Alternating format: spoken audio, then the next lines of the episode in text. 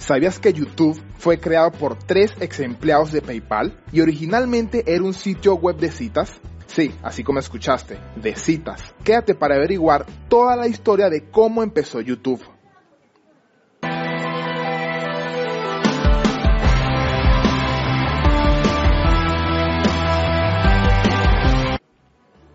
YouTube fue creado por Chad Hurley, Steven Chen y Joe Karim. El logotipo, el dominio del sitio web y la marca registrada de YouTube se registraron el 14 de febrero de 2005, con la idea original de que fuera un sitio web de citas en línea. Los usuarios podrían subir videos de ellos presentándose y diciendo lo que les interesaba, pero por alguna razón la idea no despegó.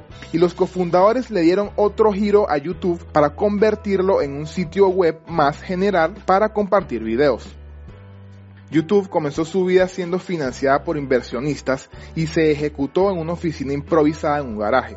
Joe Karim subió el primer video en la plataforma en abril, mostrándolo asistiendo a un zoológico con elefantes de fondo. En septiembre, uno de los videos alcanzó un millón de visitas por primera vez, gracias a un anuncio de Nike protagonizado por el futbolista épico de la era, Ronaldinho. No le tomó mucho tiempo a Google para ver el potencial en YouTube y en octubre de 2006 adquirieron la plataforma por la pequeñísima cantidad de 1.650 millones de dólares. En ese momento YouTube solo tenía 65 empleados.